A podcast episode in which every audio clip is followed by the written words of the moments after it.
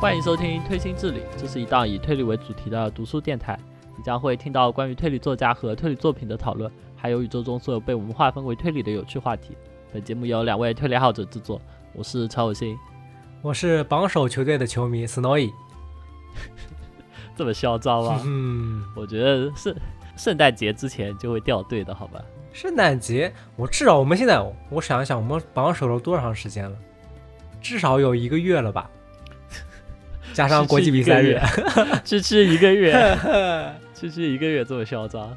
哎呀，无冠球迷是这样的，能爽一时是一时，反正等到什么之后就崩溃了。我今天看到一个梗，嗯，因为凯恩一事无成，所以凯恩是无成恩。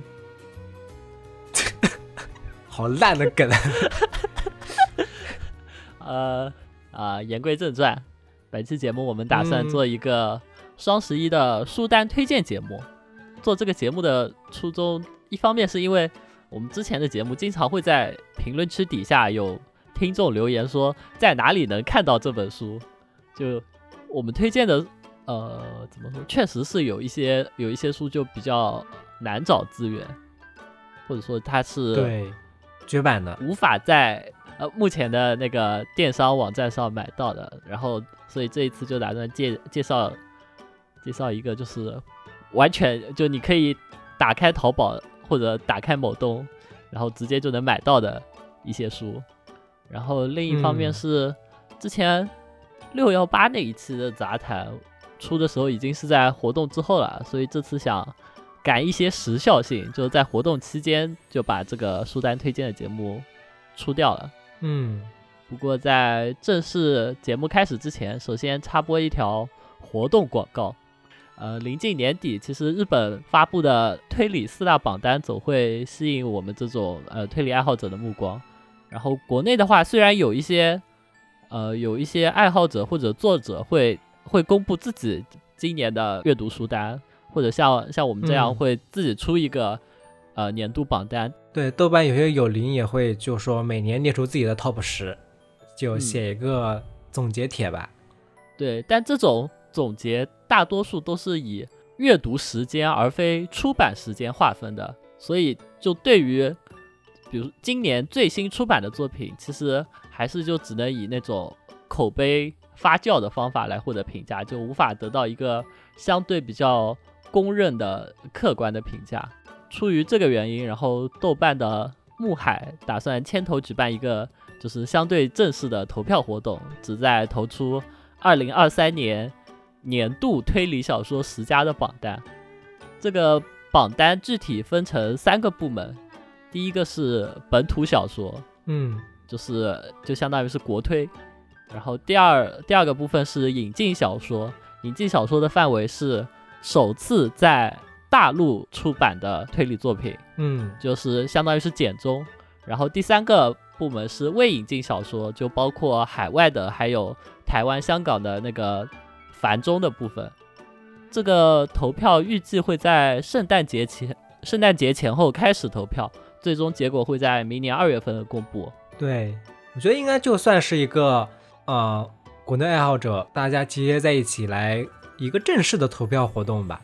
之前好像是没有这种活动。嗯，是，我觉得这个活动其实还蛮有意义的，因为这种比较多相关人士参与的投票活动本身，我觉得是很利于。整个行业的就是良性发展嘛，然后感兴趣的小伙伴可以去豆瓣关注木海的账号，木就是那个树木的木，海就是海洋的海，对，然后在那个账号下面有活动具体的公告，后续的消息也会在也会通过那个账号发布，我们之后也会在 show notes 里面放这个链接吧，大家可以点击看一下。然后另外的话，公告中有罗列一些就是具体的的参与条件。比如说，如果你是呃编辑、书店人员，然后小说作者、译者，或者说是推理相关的自媒体人员，然后如果你有以上的这些身份，然后想要投出自己宝贵的一票，也可以去豆瓣私信木海，然后报名参加。嗯，最喜欢投票了，投票最有意思。你都根本，你的那点你那点阅读量根本投不出东西来，好吧？然后。然后这个活动，我个人最喜欢的一点就是，他事先帮你整理好了，就是今年那个本土小，就本土国产推理出版了哪些书，然后引进了哪些书，然后他会有一个表格，嗯有一个范围。我特别喜欢那个表，这其实就相当于是一个书单嘛。对，大概这个活动的内容就是我们上面说的这样子。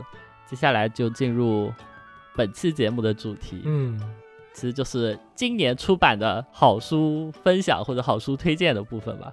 对，我们就对照着他那个列出了一些参加今年评选的一些书，然后我们来看一下有哪些可以推荐，然后那些书都可以直接买到。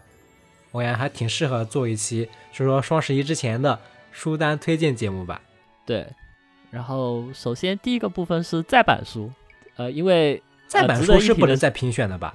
对，值得一提的是那个就再版书是不能参加那个评选的，但是今年其实再版了嗯一些、呃很精，我觉得很棒的书，所以想特别先先提一提再版的书。首先是水天一色的《乱神馆记谍梦》，这一嗯本这个就是你推荐的吧？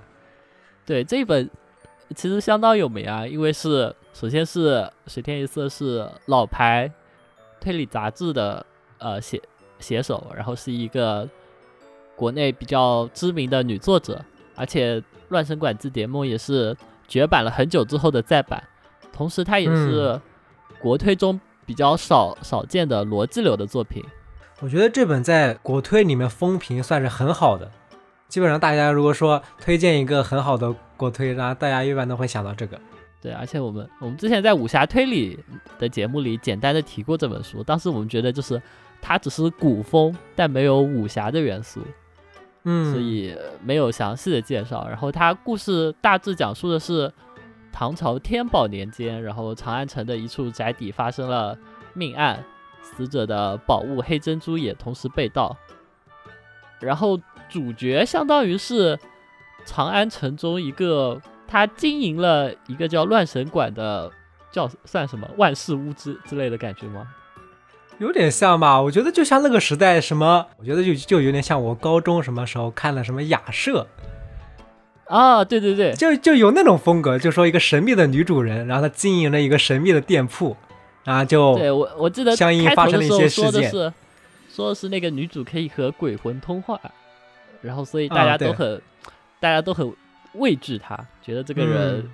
阴气很重。但其实女主并不会通灵嘛，她她能做的就是通过细致的观察，然后推理出案件的呃推理出事件的真相，然后借鬼神之口说出来，就差不多女主嗯。是一个这样子的角色。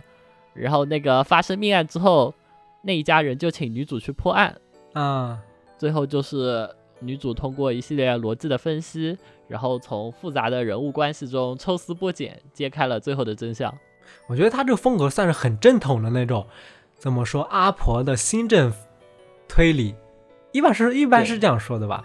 是这种国国推里面的新政推理代表作，逻辑流，嗯，应该我觉得应该是这样子的。你不是看不下去逻辑流吗？但这本书不一样，我那我没有说阿婆的书我看不下去啊，哦，对，他其实而且不，而且不是他的逻辑没有它这个更多的是，更多的是新政分析啦。是的，呃，非要说这本书唯一的缺点，我觉得是有一点点玛丽苏，你觉得呢？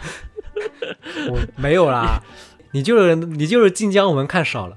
我记得最后那个女主，女主不是还有个老公嘛？然后她老公好像是大理寺、大理寺的那个高官，对吧？就是那种什么，我一个神秘的女主人解决了很多事情之后，然后大家又对我的身份纷纷开始猜测。之后有一个天降的一个白马王子，就说啊，娘子，我们开始我们回家吧。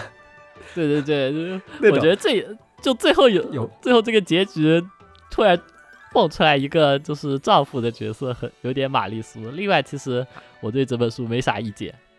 哎呀，是那当时他写这本书很早了，那时候的风格，我觉得这是读起来还挺正常。嗯，然后另外的话，推荐水天一色的还有一本书是《盲人与狗》，那个就是嗯现代主题下的凶杀案件，然后同时也是一个非常精妙的逻辑流。然后，呃，其实还有一些再版的书，呃，今年其实还再版了一些别的比较，呃，该怎么说，比较经典或者比较有名的书，像是西泽保彦的小黄书那个系列，它除了啤酒之家都再版了，然后唯独 唯独对切了。是唯独缺了啤酒之家，但但我觉得啤酒之家可能是的是确实是里面最好的。对我也是最喜欢这一本，可惜然后再然后还有保罗霍尔特的呃第四第四扇门，然后第七重解答应该也快出了。啊、等它出吧。最有名的再最有名的再版不就是奎因吗？啊，奎因因为太有名了，所以还有那个连城三基业的萧代草叶琴和两人变调与之。萧代草叶琴哦应该已经出版了，然后两人变调与之好像就是马上就要出了，已经在路上了这样子。然后嗯，刚才提到这两本《萧代草叶琴》和《一朵桔梗花》，其实呃，应该怎么说，就是一朵桔梗花的精神续作，就是它的风格是高度统一的，基本上都是啊那个、那个年代下女子的一些身世起伏啊，然后比较呃唯美，充满了一点淡淡阴郁色彩的悬疑故事，这种感觉，就他们其实是风格是很统一的。如果你喜欢一朵桔梗花，其实你就可以直接去买，肯定不会失望的。在我看来是这样子的。哎，那那个连城他写的那个绑架主题的小说是哪几本？呃，小一帮人他还有哦，小一帮人那个是短篇集，然后同名短篇小一帮人是，呃，是一个绑架的故事。然后鼠之夜里也有很多绑架故事，但鼠之夜它是一个现代的，呃，就就现哦代故事背景的。还有一个写绑架的长篇叫《密》，那本不是很推荐，那本不好看，我觉得。嗯他写绑架的这个短篇短篇我好像都没怎么看过。连城这个就连城那个文笔，如果如果写如果写长了，它就会显得特别显得有一些臃肿，或者说凌乱，就他那个文笔好的哦优势反而丧失掉了，这是我的感觉。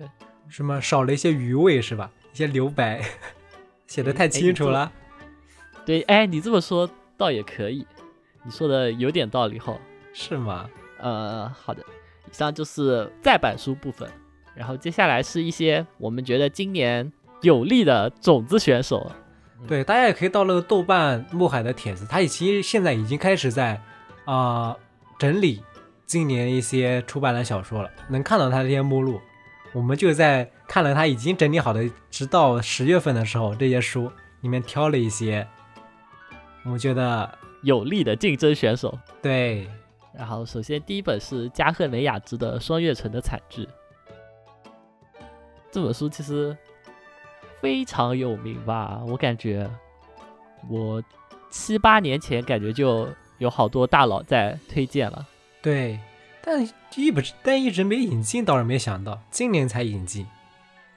是，哎，这是加贺这是加贺美雅之的第一本引进的书吗？对，是第一本。然后这也是加贺美雅哦之的出道作。对啊，真没想到，这本书是不是因为早为年在早年嗯在私印在不可描述界非常之有名，只能这么说，对吧？对，就跟大山一样，早年在先是在私印圈火起来，然后才开始引进。而且我听很多，而且这本书的宣传语就非常的高调，就是诡计堪比占星术。我我少我没有看过这本书，我没有看的原因是因为有一些逆反心理，就是 就是大家都大家都在吹的书，我就不太乐意去看，我就想等它过一段时间再去看，然后过着过着，一年就过去了，又一年又过去了，所以我到现在都还没有看过《双月城的惨剧》，哪怕它其实现在已经出版了，我都还没有来得及看。啊你这个不就跟我一直之前一直没有看那个伊井圭裕的什么《夜想起襄阳话》一样，就有一些人吹，但你总觉得他有一些怎么说呢？有一点可疑，对，非常可疑，因为他们有些我一看的评价，有的是五星，有的是三星，就觉得很可疑。然后，但嗯《双月城》这本书，我觉得确实是不错了，你可以你可以放心的看了。而且还有一点就是我有点二阶堂离人 PTSD。然后加贺美雅之我看过他另一本叫《脚手塔公馆》，那一本是他的短篇集，短篇集，所以我看下来，呃，那本书你总体来不喜欢吗？就那不是我教授塔挺喜欢的。呀。对，那你为什么不看双月城？太奇怪了。就说了 说了呀，我这理由参照上一条啊，就是叛逆，好吧？啊、但已经看了一本，居然还要叛逆，真的是。因为在我在我的理解里，就是加贺美雅之和二阶堂离人非常像，就他们都是日本模仿卡尔中的佼佼者，这么说可以吧？大而且卡和小卡，日本大卡尔，日本小卡尔。而且加贺美雅之更卡尔。对，因为我看之前看角头塔公馆的时候，他很明显每一篇基本上都是致敬卡尔的，他甚至嗯写了和卡尔一样的谜面，然后自己出了一个解答，就相当于致敬，致敬那个呃耳语之人好像是。那我干脆来说一下《双月之城》的《双月城》的惨剧的故事吧，简单介绍一下，让让你看到底风格怎么样。他我我我知道风格啊，风格就是二阶堂离人的风格，对不对吧？对肯定没有问题。错。对，他就说有个叫双月城的城堡，他首先就以这双月城几百年前的一个恐怖故事开篇，大概就是说强盗闯进了这个城堡嘛，然后想要夺取他那些财宝。我来看一下他这书简介，大概就说的就是说强盗想要凌辱城主的两个女儿，这时候黑夜中有一个身穿黑色铠甲的幽灵骑士从天空穿越下来，然后进入了那个城堡的塔顶一个房间里面，斩下了那个强盗的头颅，然后这大概就之前的一个恐怖传说。对，这就是 离人哥经典开局，来一个 神秘莫测的传说故事，好吧？嗯，然后就回到现在，就说一群人来到了城堡里面，有也发生了这种连续杀人事件。然后第一起的那个谜面大概也是说，就说啊、在一个某一个塔，因为它城堡不是有一个几个四四个角，然后有个那种塔顶的屋房间嘛，然后在一个密闭的塔顶的一个房间里面，一个人被斩首了，就是一个密室的一个状态，就和大概几百年前的一个骑士从窗户骑马啊进来杀死的那个人一样。传说一模一对样，是吧？对对对，哦然后大家吹的话，也就吹了个第一个城堡塔顶的那个塔楼里面密室的房间的一个轨迹，那个轨迹确实很不错。怎么说？就是恐怖传说加物理轨迹。好了，我决定对标恶灵公馆，好吧？我感觉对标恶灵公馆应该没啥问题吧？呃，倒是也没有，恶灵公馆有很多家访的案件嘛，它这个还是一个一个杀人事件连续不断的发生，然后它里面就有好多那种，不是说他喜欢卡尔嘛，就里面好多模仿卡尔的元素，还有好多致敬他卡尔的书的元素，里面特别多。如果是卡尔的粉丝的话，应该在里面能看到很多彩蛋，哎，大概就是这样。嗯，不过这个怎么说？我这里我我记得我当时评价这本书就是说，开头的恐怖传说塑造的氛围确实很不错，然后它第一个密室也确实非常的不错。我要是光有那个只是评价那个密室啊，那肯定就是五星，甚至就能达到占星术的水平。但它哦，这本书怎么？你认为第一个第一个密室的轨迹确实有占星术的水平吗？怎么说？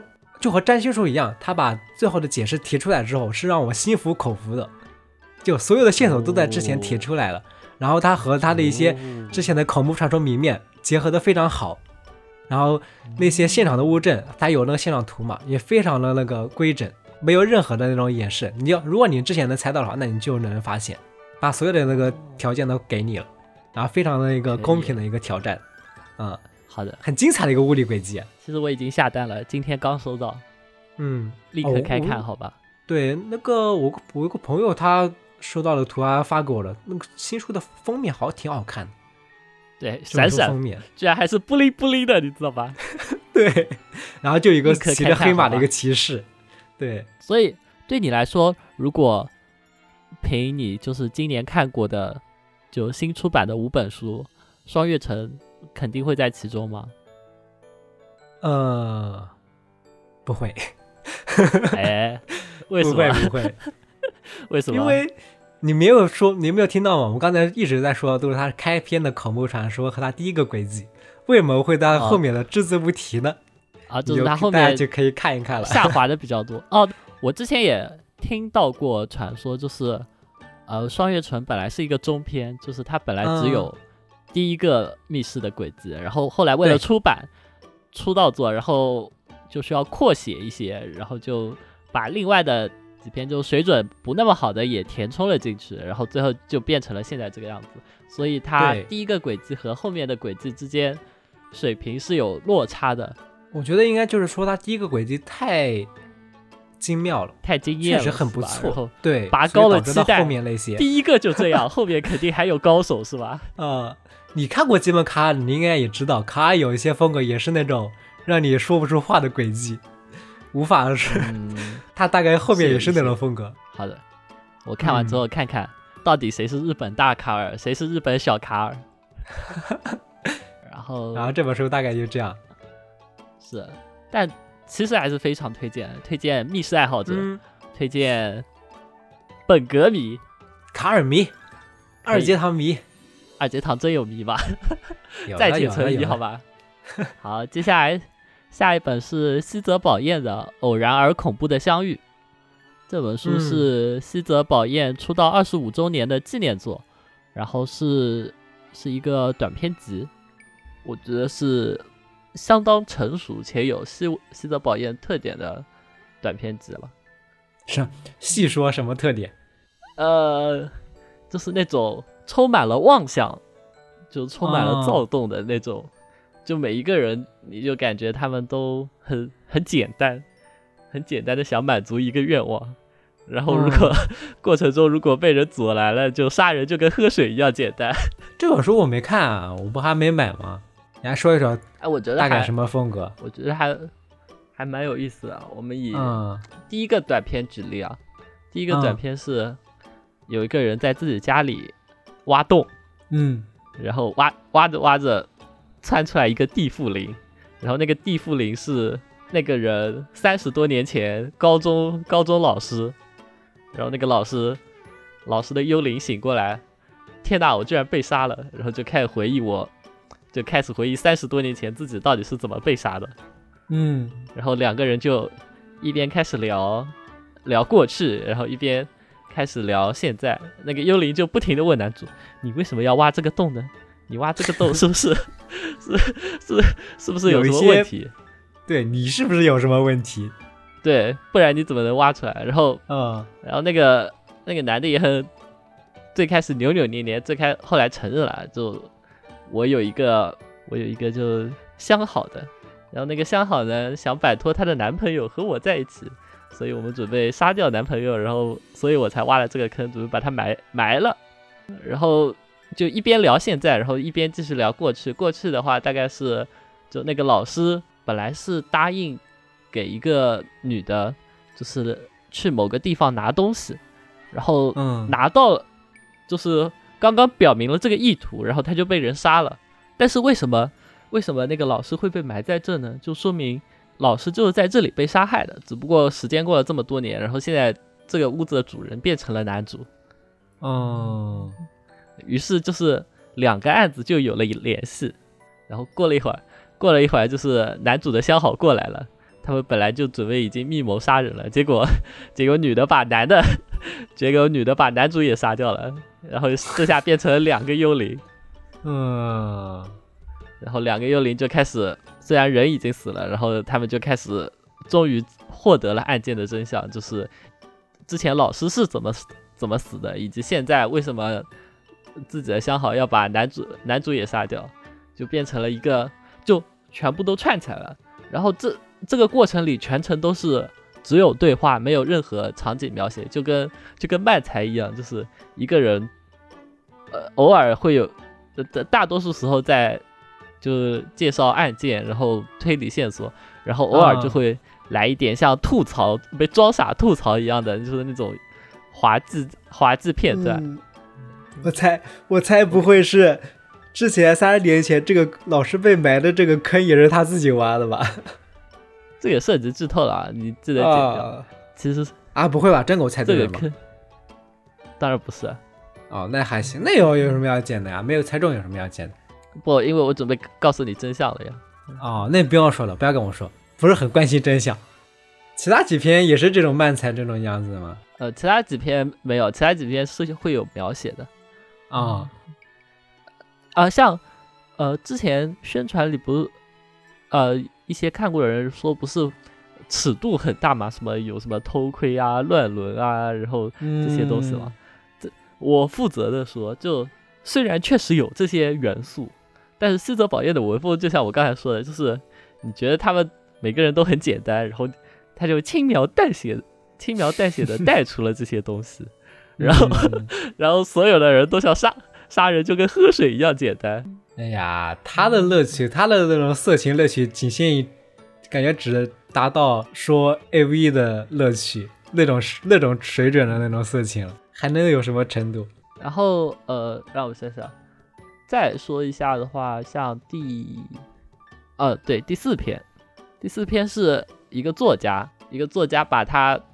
新写的推理小说就是带给朋友们看，主角就是那个作家其中的一个朋友，然后内容是一起四十多年前没有解决的杀人案，然后那个作家的意思就是你们先看，如果你们也推理出了凶手，那说明是不是我这个小说前面浮现啊什么写的太简单了，我就再改改，感觉像是钓鱼执法，就那个作家大概是这么一个意思，然后朋友一边看，他们一边就会从。创作者的思路去想，如果我是作者，我我会设置哪些误导？我会设置哪些，嗯，就是迷惑观众的东西？然后同时还吐槽那个作者，就是写了很多色情的内容，夹带私货，那部分很好笑。嗯，还会有一些，比如说，我还觉得这里是不是续鬼？这里会不会怎么样？怎么样？然后。看完了那个问题篇之后，然后他们都说了一些自己的想法，然后作作者说不对，然后我这里还有一份，就也不是解答，就是相当于案情的补充描述，然后再给他们看，然后他们看完之后就是对这个案子又有了新的理解，但是还是没有猜对，然后最后就这个案子和现实中的有另一个案子是其实是有一点对应关系的。嗯，还真是钓鱼执法，相当于对，然后最后就仰天大笑出门去，大家哈哈哈，快乐的喝酒玩耍，行吧行吧，我觉得很有很有意思，就是呃有有新泽宝彦啊，怎么说呢？就是最开始的线索都是很碎片化的，然后开始推理一个完整的故事，最终选择出一条合理但是又。非常惊人的解答，就你，你最开始可能会以为是一个很朴素的推断，但是，嗯，最终呈现在你面前的事实是非常有冲击性的。就这个差距，这个落差感，我觉得是西泽保彦小说的魅力，就有点像啤酒之家吧。就最开始只是一个，最开始是一个很梦幻的，呃，一个屋子里有很多啤酒，为什么会这样呢？然后最后导向了一个。很不可思议的，或者说你很难从这个啤酒之家的开头联想到啤酒之家最后的结局为什么会变成这样子？对，总之对于就是喜欢喜泽喜欢西泽保彦这种风格的读者来说是不容错不容错过的。而且我觉得它应该也是一本相当好读且且就是能让你如果没有接触过西泽保彦的话，这本应该也是相当好读以及让你。了解到他的一本书吧，好，只希望啤酒之家能快快再版。感觉遥遥无期了，唯独就缺了这一本，可惜。当时的说法好像是，就是啤酒之家和另外几本的版权不在一起，嗯，然后谈的时候只谈了另外的，然后啤酒之家好像还在讲谈社吧。一本书不好弄到吗？一本书可能比较麻烦吗？接下来一本是伊井贵玉的《夜想曲》，这本书和之前的《双月城》其实差不多，就是在一些不可描述的，因为一些不可描述的原因，所以在推理爱好者 中广受好评。嗯，伊井贵玉今年就引进了两本书嘛，一个本《肖像画》，一本《夜想曲》。对，但伊井贵玉这个人本来就只有四本书，他他现在好像专职当魔术师去了。师从泡板欺夫，好吧，他他好像真的是泡板欺夫的弟子，就跟他学魔术，然后同时连把师傅的那个写小说的手艺也学到了一些。那确实只只是学到了一些而已。然后今年星星引进了他的肖像画和夜想曲，然后我觉得肖像画是比夜想曲好一些的，所以我们不会吧本期节目是吗？啊，我我觉得夜想曲是比肖像画好一些的，对啊，所以本期节目我们向大家推荐的是夜想曲。嗯，要我推荐的话，我也会会推荐《夜想曲》这本书，明显比肖像画要成熟的多得多。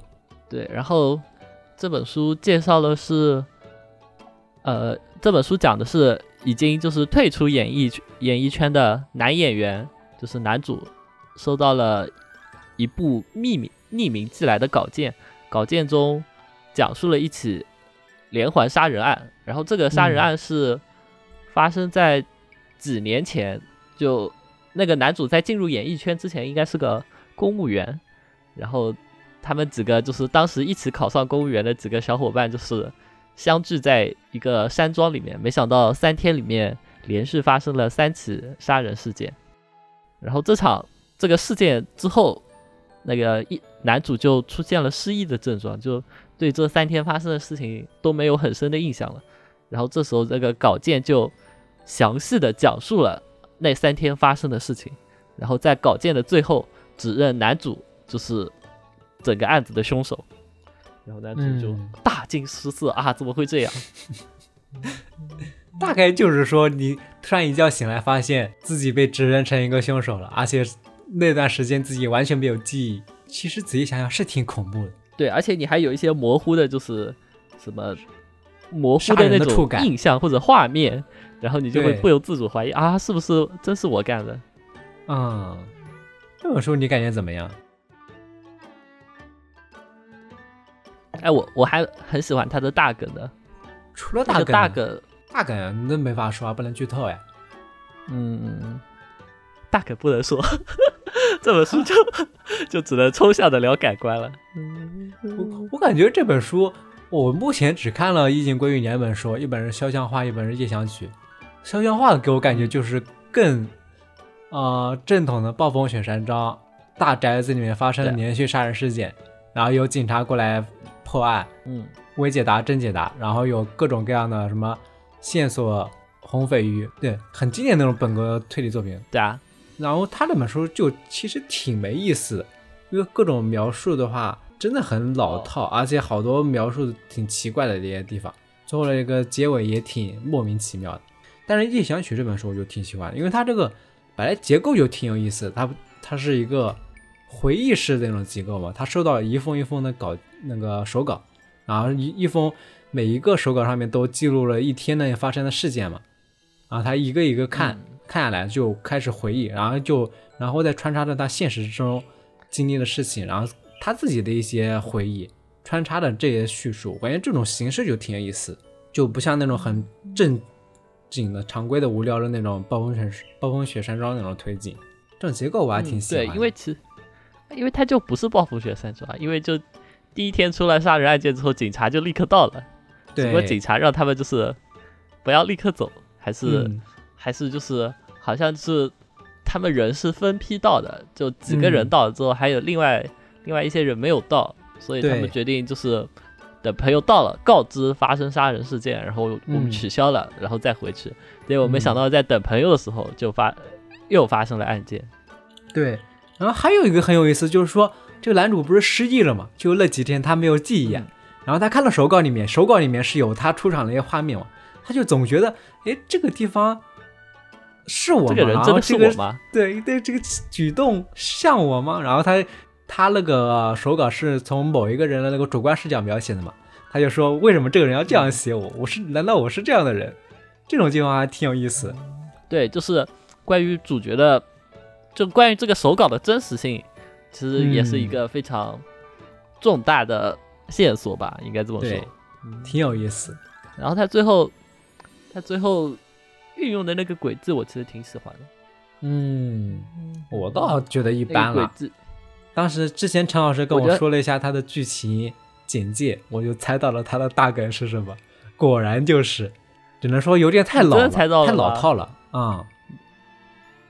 哎，我我我还我我感觉好像是我我是第一次见到的，嗯，但他这个是就之前可能有，可能这个可能有主要他这个梗很很容易猜，很容易猜到，因为他只有这种可能，就让我感觉有点失望。我我还蛮喜欢那个梗的，但是嗯，就是到了最后的真凶环节，就因为他前面用了那样子的梗之后，就已经没啥没啥人可以当真凶了，于是最后就只能用一个很灵活的方法，那个方法我觉得不太行。但我但我跟你完全相反，因为我看到那个最后揭秘的那个大梗嘛，那个手法嘛，我就本来还有点失望了，嗯我说啊，原来就这样。然后到后面最后，因为他除了啊手法嘛，他肯定要揭示凶手的一个目的，然后凶手一个动机，那个地方反正嗯，给我一种又雷又有意思的感觉，非常雷，那个地方 那个地方太弱智了，天雷滚滚一。度以为在看。一度以为在看什么天才在左，疯子在右，好吧？这个地方可以推荐一下，我还挺喜欢这个这个这个解释的。总之，《夜想曲》这本书应该怎么说，就是适合给推理爱好者，这怎么说？适合推荐给推批吧。我之前吹的，哦哦我之前出的那个推批的海龟汤就是根据这个来想的。哎，怎么说啊？适合推荐给新本格小鬼以及嗯爱好看本格故事的人。就他其实这这本的文笔其实已经比肖像画有了一些进步了。对，有一些进步，但怎但怎么说还是有限。我觉得伊井归玉他写了一些各种描写，就让我感觉很神秘，给我有一种感觉他他很努力的把那种黄金时代那种本格推理该有的元素，各种什么新政啊、真解答、伪解答，然后各种红匪红匪鱼，然后各种什么人物之间的互动都写出来了，但它各种方面都是就相当于那种水桶，然后每个每块木板都很短，但它确实很齐整。就让我感觉有一种很神秘的感觉，不知道该怎么说它。每个木板都很短。哎，怎么说呢？就是我觉得可能这就是什么魔术师的天性。嗯，所以呃面面俱到，也不管也不管是不是都到了，但反正面面都有了，嗯，然后他才能最后后续的给最后后续的表演有一个舞台吧。对，就怎么说，你找不到他具体有哪个地方，就是说缺点，到底哪个地方有什么描述的不到位的，都他都描述到位了，我觉得缺点就是最后的那个大梗 我那个就见仁我见智。我我看，完就已经跟大家大家吐槽过了，好吧？嗯，那个就大家自己看了再感觉吧。那个吧，因为我觉得一井贵裕的风格其实是比较扎实的那种浮现构筑，然后最后再推翻推翻前面的解答，然后出现一个出人意料但又合情合理的解答。我觉得一井贵裕应该是这种风格的，就比较像魔术师叫什么 misdirection 误导，从哪学的这么奇怪的用词？这刘谦经常说的呀。是吗？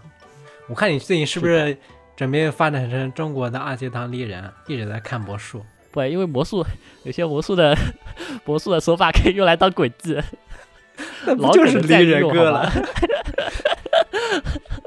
是吧？中国的魔术王下一步成为离人。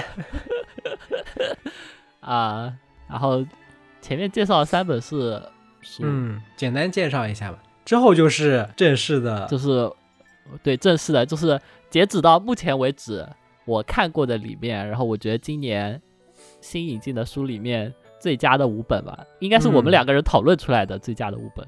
对，我今年他现在也是马上十一月了嘛，那之后就是十一月、十二月，那就两个月。两个月的话，我觉得这个排名应该不会有很大的改变。对然后我们先简单提提几本，就是我们之前节目里已经提到过的，比如说《嗯米泽碎信》黑牢城》强无敌，好吧？对啊，也肯定有 top top 五。哎，我我去年的 top 十是不是有一个就是这个？你去年 top 一啊，好吧？你去年第一名，哦，对对对对对，我靠，你的脑雾已经严重到这个程度了吗？只要一接触到推理，我就会脑雾，已经不行了。智能再见，智能脑雾，再见了，所有的推理小说。跟詹姆斯的智能复古沟一样。下次下次常规录音不要找我了，我只打季后赛。是吧？全全力学，笑死我了。呃，关于黑牢城的话，我们其实也专门出了一期节目介绍，而且，嗯、怎么说呢？我觉得其实是毋庸置疑的。就它可能虽然推理方面比较薄弱，但是在故事氛围、然后主题立意以及一相关的描写上面都都达到了非常好的完成度。嗯，然后总之的话，这黑牢城我们就不多谈了。然后接下来是方丈贵会献给名侦探甜美的死亡。方丈贵会的这一个龙泉家系列，就今年星星也引进了，就是孤岛的来访者和献给名侦探甜美的死亡。然后这个系列已经全了，在推理爱好者范围内还是广受好评的。嗯，我们在那个本格推理大赏前瞻的那期节目里就已已经介绍过了。对对对，总之是很有意思的设定系推理作品。叫什么？三本书之后写到第三本的设定系组合拳。对，因为他把前面两本书的两个两个主角就联合登场了吧。嗯。接下来是浅仓秋成的《六个说谎的大学生》这本书，嗯。其实我们之前在杂谈节目里也提到过，它讲的就是六个大学生一起进入了最终面试，然后最开始是一个他们要合作的形式，结果最后说只录取只录取一个人，于是最开始的合作就变成了竞争对手，嗯。然后想要在想要在竞争中获胜，最快捷的方法不是提升自己，而是干掉对手，对对吧？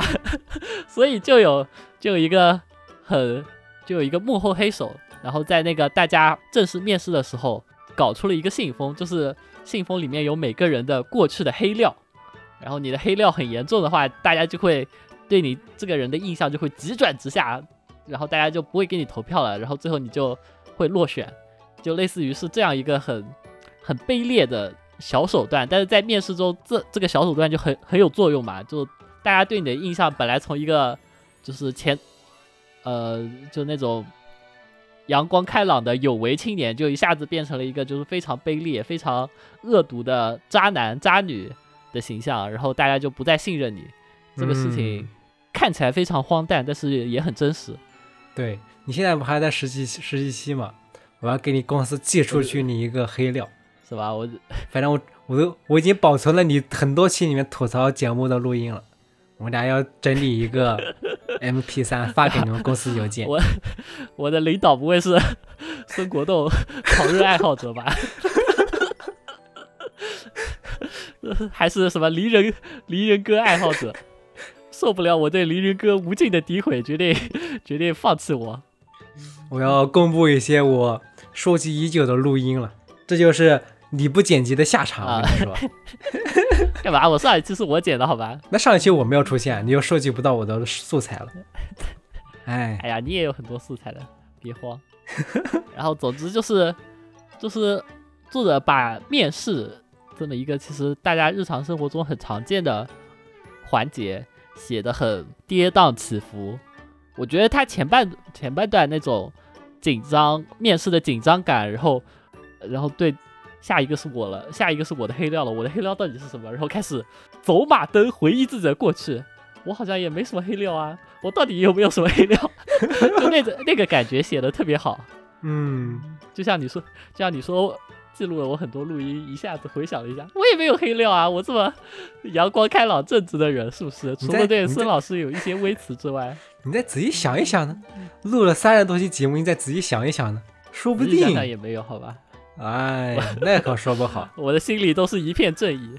然后，总之这本书，我觉得对于学生来说，可能或者说对于临近毕业的人来说，可能感触会更深一些。就是那种为了一获得一份好工作，花费了很多努力，最后最后因为一些很可笑的原因，然后失败的那种感觉。对，这本书就是那种纯粹的，哎，应该怎么说呢？就是吸引人的书吗。。对对，就是纯粹靠故事吸引人了。然后它最后有一些，它最后有一些上价值的成上价值的部分，那一部分我觉得反而有一些俗套，有一点点俗套。你们这些令和废柴们，就是那啊，最后的结尾就特别像那种日剧特有的，就是女主先来一段日剧跑，然后 然后什么雨过天晴，然后事情有了好的结果，然后女主露出了欣慰的笑容，就那种感觉，就它上上价值上的有一些俗，但不妨碍它前面非常的流畅。哎，它是不是要有日剧啊？准备拍日剧了？我隐约好像看到过这种新闻。对了，他好像是有真人化。对啊，我在想，这么这么好的剧本，不可能不拍日剧的呀。哦，对他，他有那个电影化决定了。对啊，我记得我看到过了嘛。我觉得最近几年的日剧水准下降太快了，哎，越越少人能找到好看的日剧了。他这个改编就很，对他这个改编应该会很不错。我上一个看的是听其有无的那个《敲响密室之门》的改编，嗯，然后因为因为太 gay 了看不下去。好，下一个，下一个是桂智佑介的《黑暗之家》。嗯，这本书其实还其实还蛮意外的，就是他出道作嘛？才发现他是第一次引进，因为桂智佑介之前简中有那个《玻璃之锤》，然后《上锁的房间》。都已经绝版了，然后后来读客把把它版权买下来了，会再版。然后他先先出了这一本，就是《黑暗之家》，是桂枝佑介的出道作。嗯，然后这一本的话，它其实不是一个推理小说，它当时出道获得也是恐怖小说的奖项，是一本我觉得还蛮具有日式恐怖风味的恐怖小说吧。对，大家去大家去豆瓣搜索一下这本书，看一下它的封面。一定会被恐怖到的。哎，别说啊，这个就是怎么说，就是读客这个版本的封面，其实已经很很能体现就是整个故事的氛围了，好吧？就不是不是我尬吹，真的就你看台版的那个封面是一个人就是吊吊死在那个吊死在房间里，然后有他的影子嘛，然后所以最开始他那个叫黑屋吊影嘛，就是这么来的。那一个他就只有一个影子，但你看独克的那个一家三口，然后脸啪一下黑掉那个感觉，你就知道他不是单单一个人的问题，他是一家子人的问题。哦，我看到台版的那个台版那个封面怎么说呢？太抽象了，没有他读个这么的冲击力。你看读个那个就是你一下子就知道。这一家人肯定都有问题，不是一个人的问题，不是单纯的某个人死了，然后他是无辜的，就是那种感觉，你知道吧？嗯，之前南海不也有一个版本吗？南海的版本就更啊，怎么说呢？更简约了。版本吗？对，南海有版本吗？真的假的？南海那不就是简中了吗？操！真的啊，南海还真有啊？不对啊，真的，那他就不是新引进的了啊？没事，我们就按照这里面说吧。不行，那他是再版了。对啊，那他是再版书了，我操，完全白书。那我们要移到再版里面去。好的，那我们那哦好，我们本期就是这个 top 四了。我们经过严肃认真的讨论之后，就我们先说 top 四吧。啊，对 不对？发生了意外，紧急滑跪，紧急滑跪。那我们把黑暗之家放到放到放到往前的那个不能评选的再版书里面。对啊，要不然我看了一下封面。好，那最后一本书啊啊，那那那再补充一下，就是它虽然不能列入那个评选中，但是一本就是很值得推荐的书。嗯，我操，他居然他居然有解中啊！这不显得写稿的我很很小丑吗？其实还有更小丑的事情，只是不说了。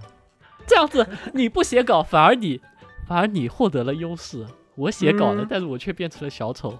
但怎么说呢？就靠平时的积累，好吧？看我就是靠平时的积累，我就能发现。哎，怎么说？原来他真的有简装，我我一直以为，我一直以为黑屋吊影是第一次引进。哎，组织发生了非常重大的失误，先向听众们华贵道歉。你说他红雨都引进了，他怎么可能不引进黑屋吊影了？一看就很好卖的书。有道理，很多你是没马赛。好，那最后一本书，最后一本书，哎，但我可以补录一个，我我可以补录西尾的《脚手浪漫派》，这个绝对是第一次中文引进，好吧？哦，你们上一期不是说了吗？就好像是第一次引进。对啊，他之前只有台版，嗯，然后他为了为了过审，把脚手的脚去掉了旁边那个胶，然后只留下那个偏旁，就变成了厮守浪漫派。其实我觉得厮守浪漫派听听起来也好像也挺挺有意思。听起来就感觉是个爱情故事了，好吧？两个人长相厮守。那我们临时补录一个，因为出现了重大错误，然后补录一个。我个人个人的 top 五是西尾维新的厮守浪漫派，这个肯定是第一次有剪中。然后对于他的介绍，可以往前翻，我们上一期西尾节目里没有仔细的介绍，然后这里就不多提了。那我这个就不是我的 top 五里面了。哎，对不起，这个人突然都消沉了起来。然后最后一本是城户喜由的《暗黑家族》，然后他原来的之前名番的名字应该叫《暗黑残酷监狱》，可能因为太残酷了，然后就改名叫《暗黑家族》了。嗯，又残酷又监狱，哎，不行。这本我们应该都看过，我我其实还挺喜欢的，它有一种冷幽默的感觉。对他那种冷幽默怎么说，真的很像漫才。我当时第一次看的时候，我就觉得这么漫才的一个表面非常呃残酷的一个家族故事，然后用一个男主角是一个会说漫才的人，就特别的有意思。你你读这个的时候会会有一种冷硬派的感觉吗？它起码真的有冷和硬的元素啊。但但是没有任没有没有没有，冷是那种冷幽默、冷笑话的感觉，然后硬是那嗯个、就是那种装腔作势的硬。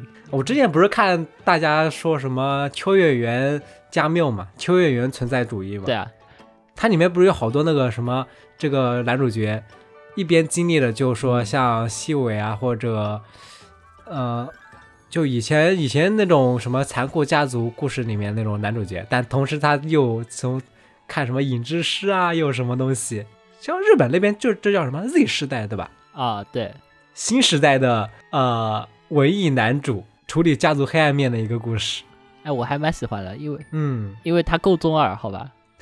是我是我认为的，就是西尾西尾武城那一派，就是经典日系神经病风格的延伸作品。我觉得对它比 QJKJQ 好。对，他就有一种那种什么我怎么说呢对，他就有种那个怎么说呢？虽然说的中二，但他就好像他的以他的那个思维构建了一个自己的一个思维逻辑，然后就有一个自己的一个世界观，然后处理各种事情。你虽然就是说你可能不是很接受他处理事情的一些方法，或者他怎么想的一些东西，但你看到他一直坚持了自己这种看待事物的方法，你就会觉得很有意思，因为他本身也是一个很有意思的一个主角。然后他看他怎么处理跟身边人的一个关系，然后怎么处理家族的一些事件嘛，我觉得就挺有意思的。用加妙的局外人的方式谱写推理小说，兼顾文学性与推理元素。我操，这个评语，这个宣传语这么夸张，哇，比我比我能想到的最好的吹的话都要都要离谱哎！但哦，因为他得的那个奖是，日本推理文学大奖新人奖，对吧？你看这个奖就不是什么，并这本书并不是美奖，虽然你看了一股很美奖的气味，对我我觉得他很有美奖的味道啊，就是嗯，日式经典神经病套路。对，然后这个神经病乍一看很理智，但他其实内在逻辑是神经病。但他他这个神经病怎么说呢？有一种非常稳固的自己的哲学。啊，对，我觉得这我就特别喜欢这样的一个人。你虽然可能不认同他，但就是怎么说呢？看书嘛，就是为了寻找一种猎奇啊，或者就是获得一些不一样的感觉对不同的视角。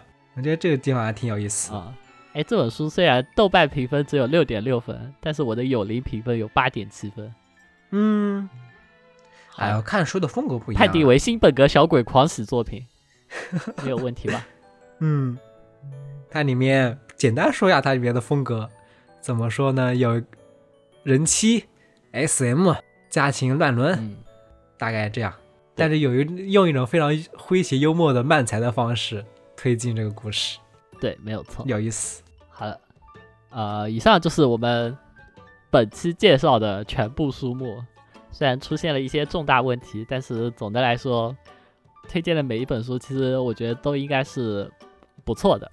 嗯，嗯，我操，大失败，越想越失败。然后关于这个投票的话，因为它圣诞圣诞节前后才会开始，然后现现在相当于我们公布了目前主播心目中的 top 五，但是可能会随着后续的一些阅读计划，然后发生改变。嗯然后说不准正式投票结束之后，呃，我们投票完之后，我们起码会，我们也是会公布我们自己的投票结果的。对，因为这个除了这个引进的，还有未引进的书单，然后还有国推的书单，这三个营我们应该都会出一个我们自己的一个排行榜。哎，国推哦，你知道吗？它那个评选机制是你要选五本书嘛，然后就是你嗯必须写满五本。然后我看了一下，我今年看的国推，就我今年虽然看了很多国推，但是限定到二零二三年的，到目前为止只有三本，是那个《奇迹降临》之前，《悲道》和《螺旋塔》。把螺旋塔放进哦，推，放进放进 top 五里那种事情不要啊！那你也不赶快多看几本？对，所以我要 我要多看几本，起码把螺旋塔挤出去。我只要就靠你了。我只要看三本书就可以了，我只要看三本嗯书就可以把螺旋塔挤出去，这样子我的那个推理榜呃国推国推那个部门的榜单就合理了很多。嗯然后引进的话，因为啊不台版也算未引进部分嘛，就未引进部分的话，台版也算，所以未引进部分其实也是选得出来的，没有关系。嗯，反正我等下要把那个鱼好吧国推的那个中场哨看完。那你也才一本，那你也才一本好吧？螺旋螺旋塔呀，螺旋塔呀，哇，你你居然要把螺旋塔放在投投票里吗？是就公示看你出来的哦。那那就看你了，看你能不能补全那些，要不然我就支持螺旋塔。我当然补得全，我来得及的，放心好吧？嗯，一切皆有可能。啊、好了，以上就是本期节目的全部内容。赶在双十一之前出一期啊、相当于是书单介绍吧。如果你喜欢本期节目的话，记得评论、转发、点赞、收藏。如果你对我们开头提到的那个票选活动感兴趣的话，可以去豆瓣关注木海的账号。那我们下期节目再见，拜拜。拜拜。